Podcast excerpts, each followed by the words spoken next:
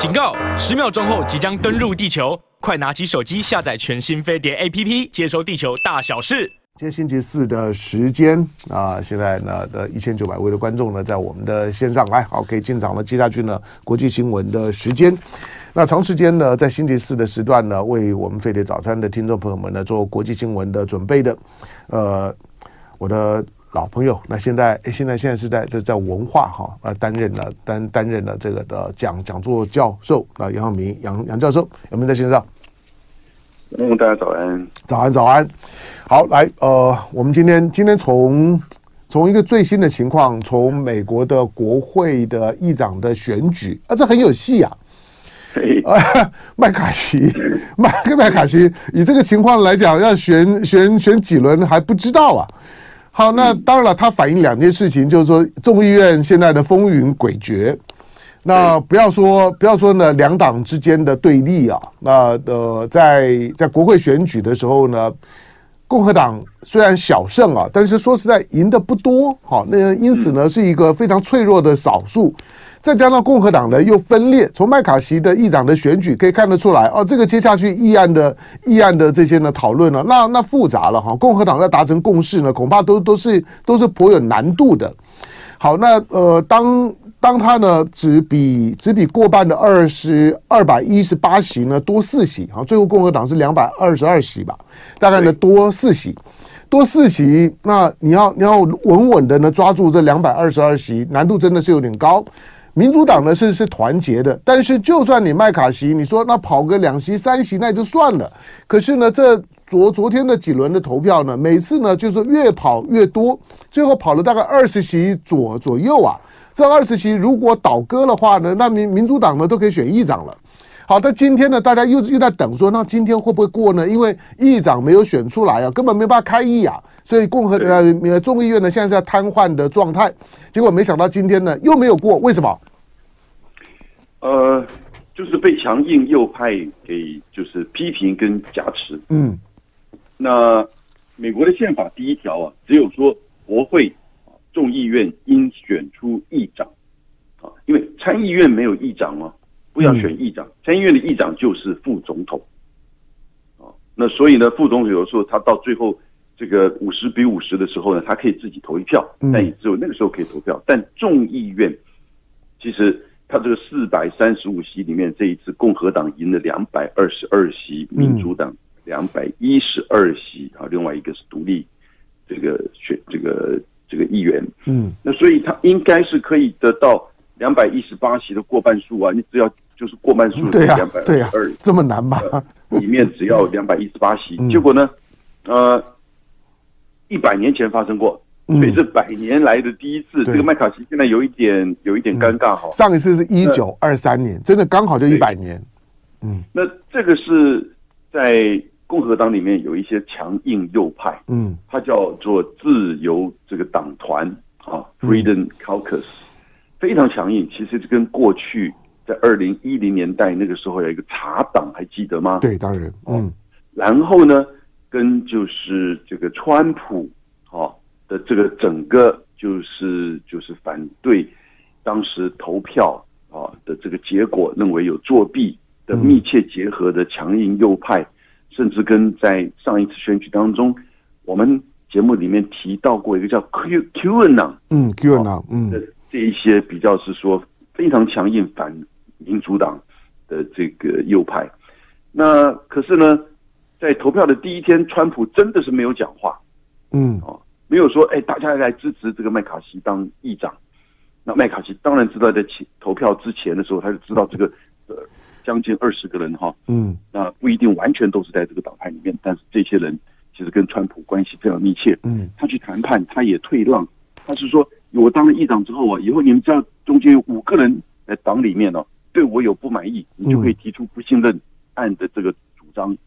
那意思就是说，只要有五个人的团结，这个麦卡锡就必须要去面对，必须要去妥协。嗯，他已经做了妥协了这样子的一个做法，但在这样妥协之下，这个他还是无法当选，票还是投不出来。那不过第一点哈，不会是民主党人会当选啊，哦，因为这个其实共和对共和党而言，他们转而去支持民主党，把票投给民主党，至少还需要六票，因为民主党是两百一十二票嘛。那现在民主党这个投投出来的那个呃议长，他是一位黑人裔的 Jeffries，嗯，所以呢，我觉得共和党是不会去转而投民主党，这个是我想大家先了解。那第二个就是呃，民主党有没有可能降低门槛？因为过半是出席的过半哦，嗯，哦，所以呢，只要有一些人不来，十个人、二十个，民主党说哦不来投票的，那这个他现在拿到的两百零二票，说不定就可以够。这个过当选，这个我觉得可能性也不高。共和党多多多么的恨，就是民主党，嗯，然后呢，尤其是那些强硬右派的人，如果你去跟民主党妥协，那底下的暗盘的交易是什么？嗯，是不是？那这个会翻整个翻掉了哦。所以呢，呃，我觉得也不太可能说是民主党退让。那到目前为止，民主党说他们不会退让，他们要让这个要继续看这个好戏，然后看这个麦卡锡怎么去弄下去。呃，第三个有可能的就是现在。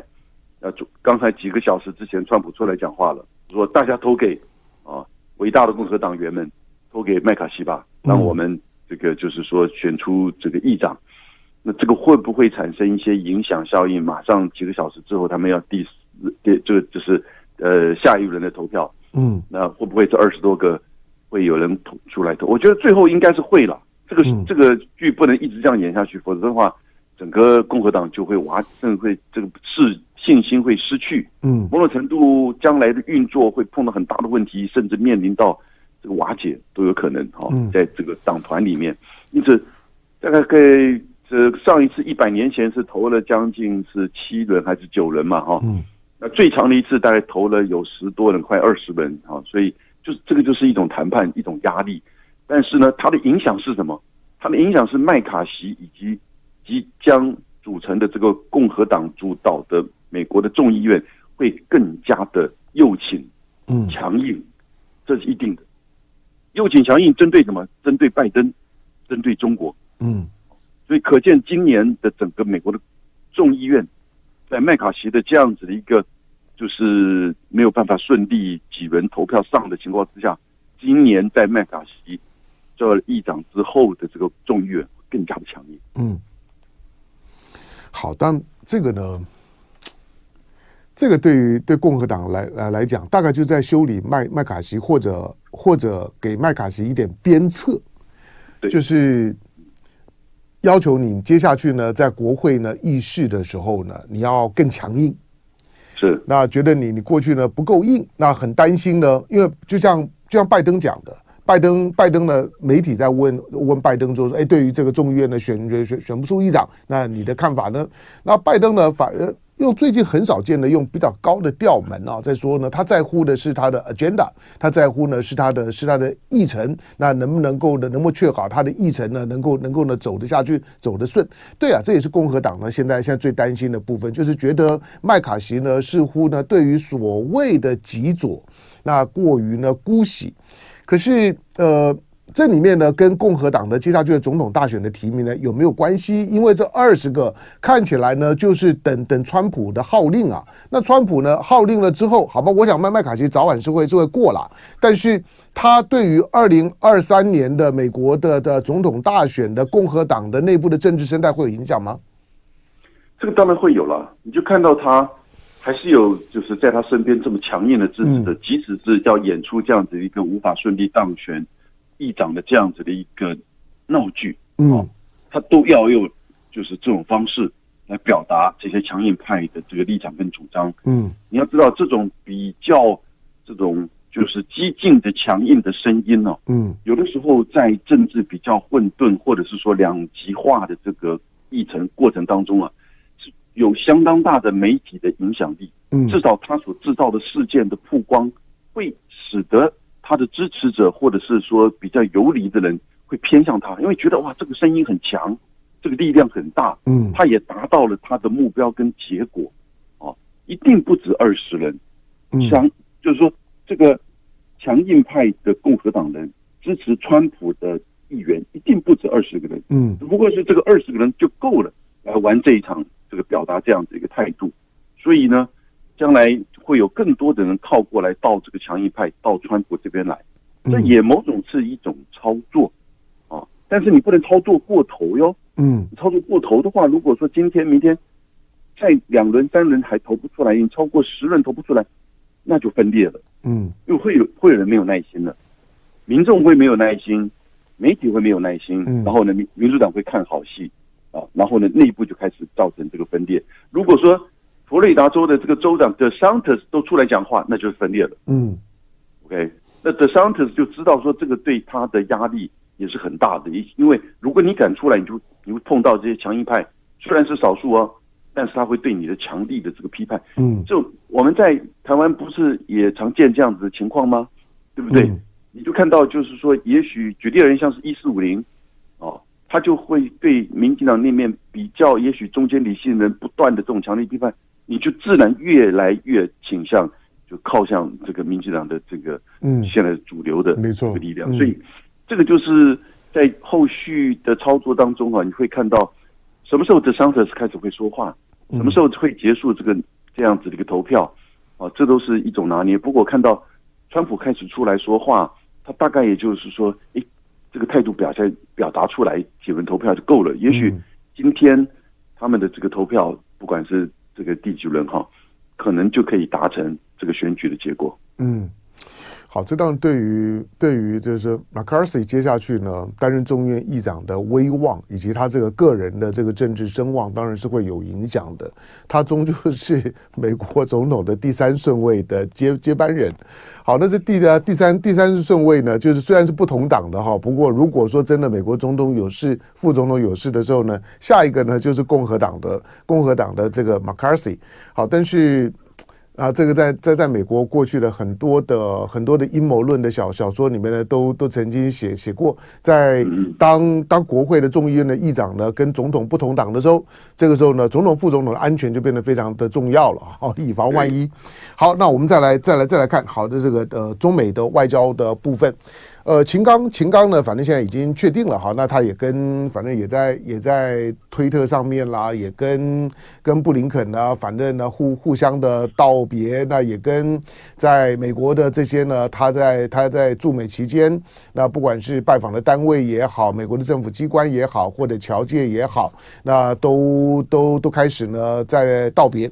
好，那呃，秦刚，秦刚未来到到底呢，到底要扮演怎么样的角色？因为这次的。这次的人事布局里面，我开玩笑讲了，说我找一个比预期中老的来负责两岸关系，找一个比预期中年轻的去去负负责呢外交事务，主要是中美关关系，这个也很特别啊。就外交的这么的年年轻，然后负责两岸的这么老，哎，我们当然不能说很老了，六六六七岁而已，但他确实是有很大的反差。为什么？呃，你倒蛮有趣味的观察点啊、哦。嗯、不过两个人的共同的特质，他都是习近平对最为核心信任的人。嗯。那也就是说，表示对于两岸的议题，对于中美关系啊，习近平其实极度高度重视的。嗯，我觉得这个是一个最重要的这个讯息。同时，秦刚在这个将近十七个月嗯的这个驻美大使的过程当中，并不顺畅，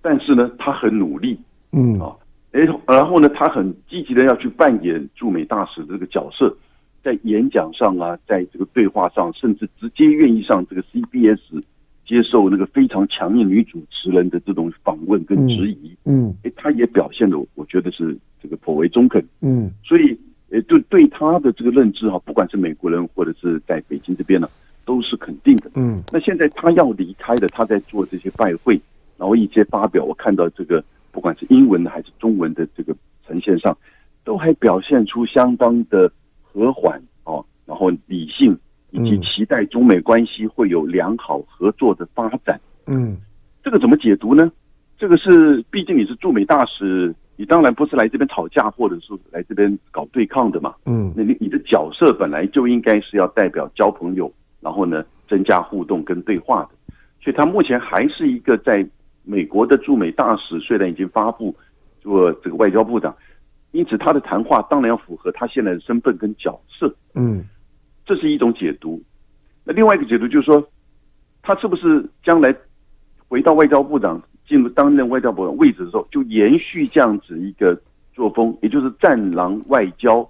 大概转向比较和缓嗯的这种面貌。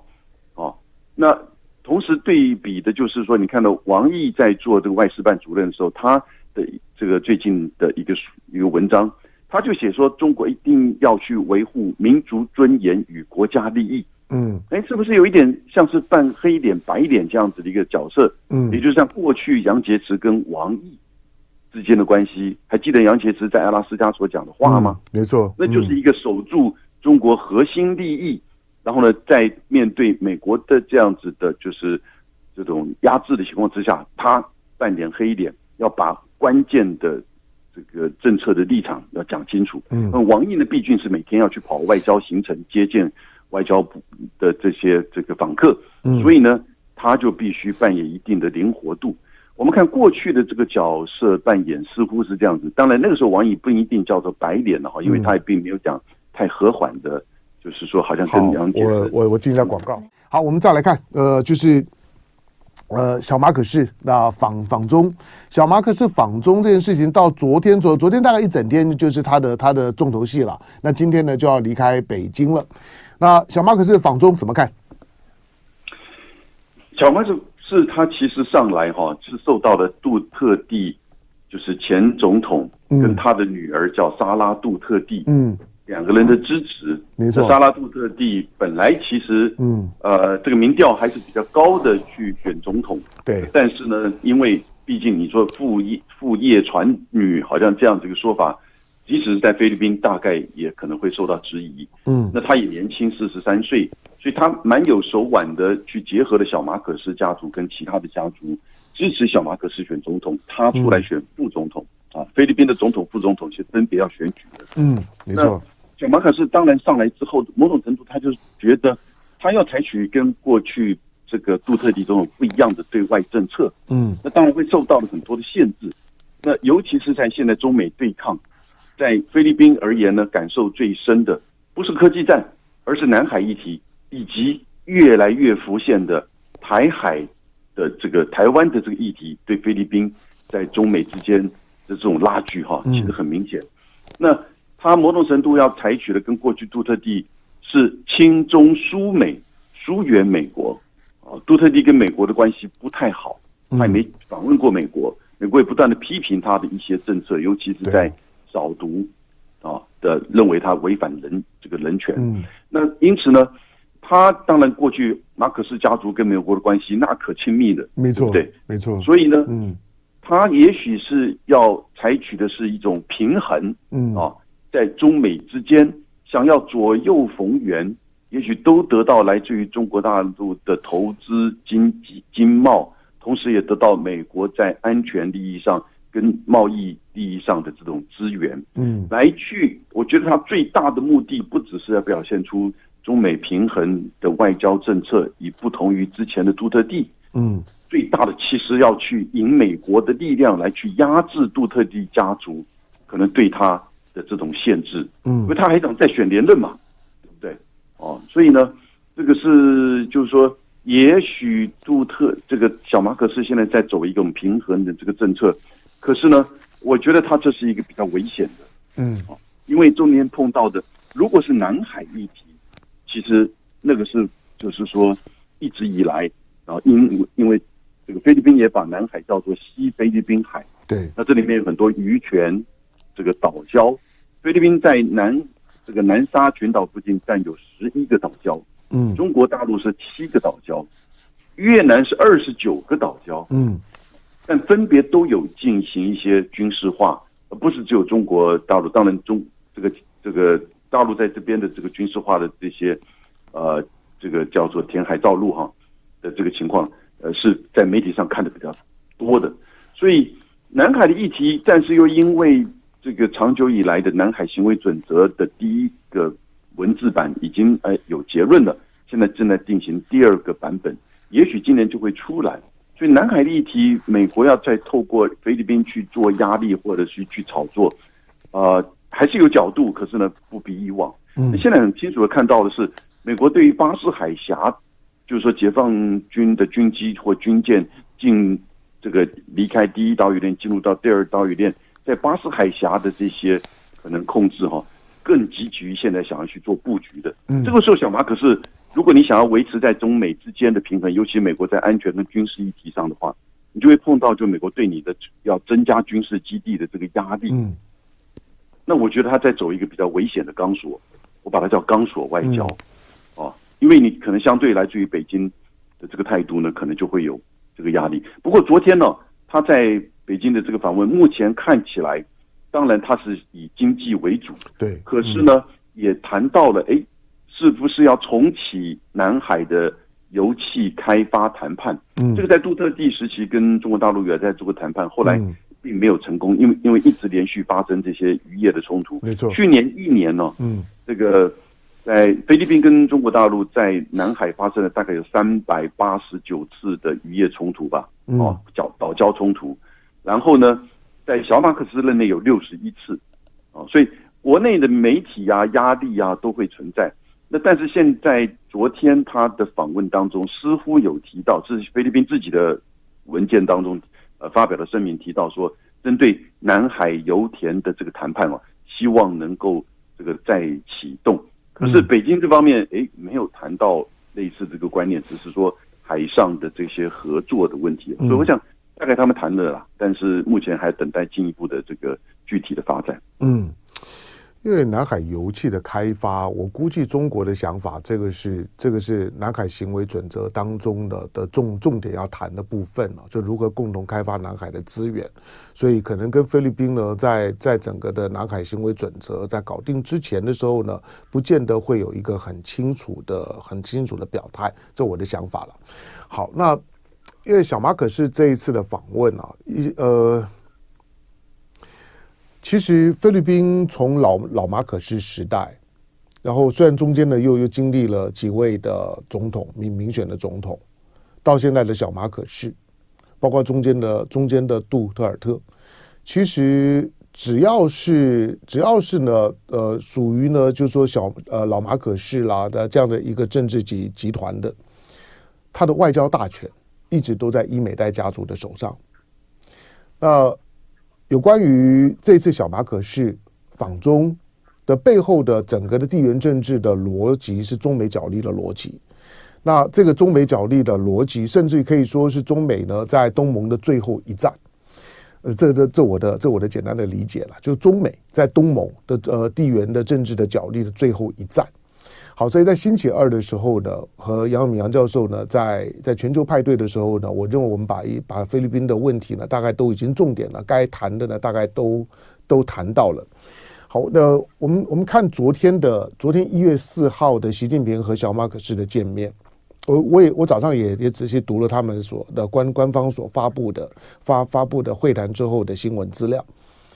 呃。大陆方面来讲，当然是一个地缘政治的的思考。那小马可仕呢，虽然也都是也都是比较温暖的软调，但是小马可仕的讲话确实像是永明教授讲的一样，就是他会比较侧侧重在经贸，比如说啊，希望呢大陆欢迎大陆光客啦来，然后呢欢迎呢大陆的投资来，然后然后希望呢有有更更多的这个贸易。那包括呢大陆方方面呢，接下去大概就准备呢大幅的开放。开放呢，就菲律宾的农农农产品，这个对台湾来讲是一个 sign 啊，就台湾的农产品一个一个断了。但是呢，菲律宾的现在的农农产品呢，准备呢把大陆呢当做是主要的市场呢，大陆的大量的销往大陆，就像是纽纽西兰一样。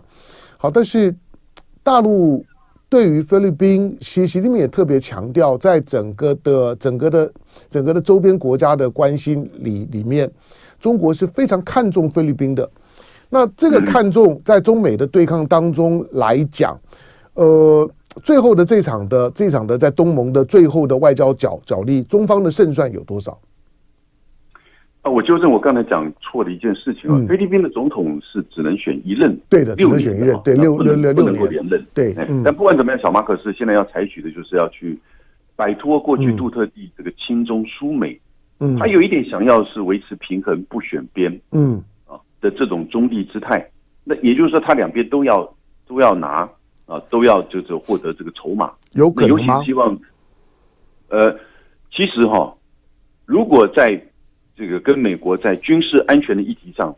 维持的只是二零一四年，那个是二零一四年美国跟菲律宾，嗯，啊，在哎那个应该是艾奎诺夫人的总统的期间，嗯，啊，艾奎诺家族是非常亲美，嗯，所以呢，没错，也就是那个时候签署的叫做美菲防务合作，这还不是严格来讲不是这个共同防御啊或军事联盟条约，不是，嗯，啊，跟美日安保美韩不一样。不过现在正在谈，不是吗？嗯，对，他现在说是说正在谈，但是在那个时候的二零一四的防务合作条约之下，也有五个。军事基地，小规模的，对啊，这个军事基地，空军的、海军的，嗯，那大部分其实是以以南海为主，嗯，那现在美国副总统杜这个贺锦丽在十一月底的时候，去年十一月底的时候就来过马马尼拉，嗯，而且还亲自到了就是南海旁边马尼呃菲律宾巴拉望的，嗯，巴拉望蛮长的这个岛啊，那因此又甚至说可能在北宋吕宋的这个北部，嗯。啊，叫做呃卡加延省，嗯。对，卡加延省跟台湾一样大，只有一百万人口。嗯，但是呢，他现在可能要设美军的基地，那就很明显去，那就是要去钳制巴士海峡啊。嗯，那这样子的作为，如果真的一步一步的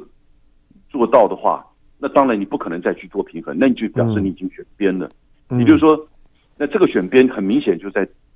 军事安全上，你去跟美国做结合。那不管是在中国大陆或者是在东南亚其他国家，对这个议题是非常敏感的。嗯，那尤其这个很清楚是跟台海议题有关。嗯啊，所以呃，美国就很清楚，现在要在北部是强化日本在冲绳甚至到与那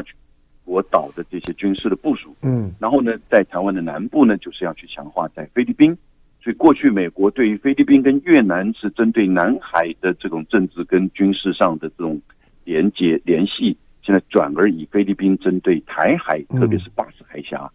那甚至他的这个参谋总长说，在一二零一四防务条约，美国所这个目前的五个军事基地，如果台海发生战争的时候，美国可以使用这些军事基地。嗯，他已经这样讲，因为有记者这样问他嘛，对不对？那但是这个代表的什么意涵？代表的菲律宾，他只是就依法而论，还是说代表了菲律宾站在美国的立场就？提供美国这个军事基地作为未来台海发生冲突的这个，就是说一个基地所在呢？嗯，这个都政策的立场上现在都不是很清楚。我看了北京的感觉，就是说他现在就是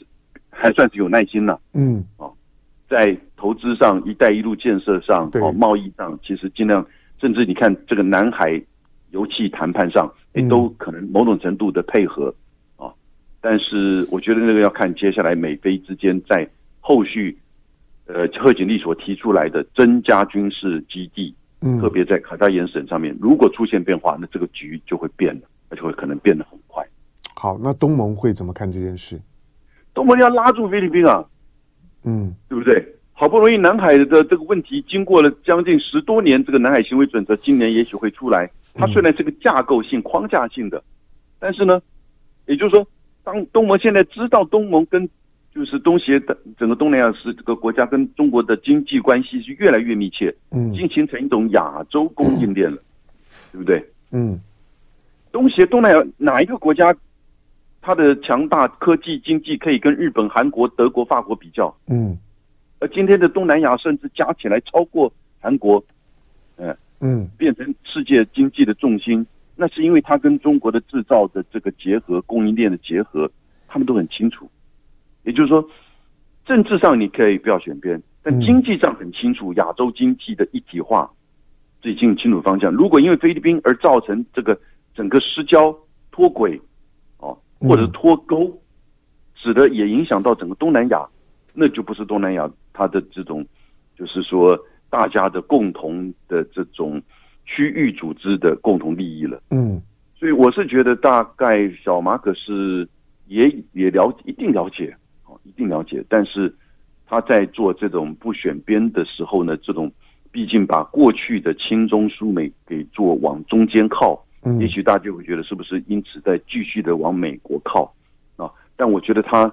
虽然这是一个钢索外交，他应该知道他的这个利益所在的。嗯，好，当然菲律宾菲律宾毕竟他过去是美国的殖民地。那美国的美国对菲律宾的军事控制呢，一直一直到现在呢都没有停止。表面上呢，中非的中非的共同防御条约呢，在上个世纪的九零年代终终止了。但是其实呢不绝如缕啊。嗯，对，就是说美美美美菲美美菲之间的这样的一个一个一个防御条约。好，那要特别留意的就是说。因为因为美国的对菲律宾的殖民跟长时间呢，把菲律宾呢当做是他对亚洲的亚洲地缘政治上面来讲的操作的主要的军事跟情报基地的这个背景，使得菲律宾的亲美的力量是非常强大的。所以美国的美国对菲律宾啊，对于对马马尼拉政治圈呢是有还还是有很深刻的影响力。你刚刚提到的小马可斯的家家族，呃。当之后呢？之后虽然有有有有这个 Aquino 的事件了，就是说呢，老马可是已经贪污到美国已经造不下下去了。否则，其实他们家族跟美国的关系很密切。而菲律宾长时间的对美的外交的人士，其实一直都是呢伊美代的家族呢在在掌控。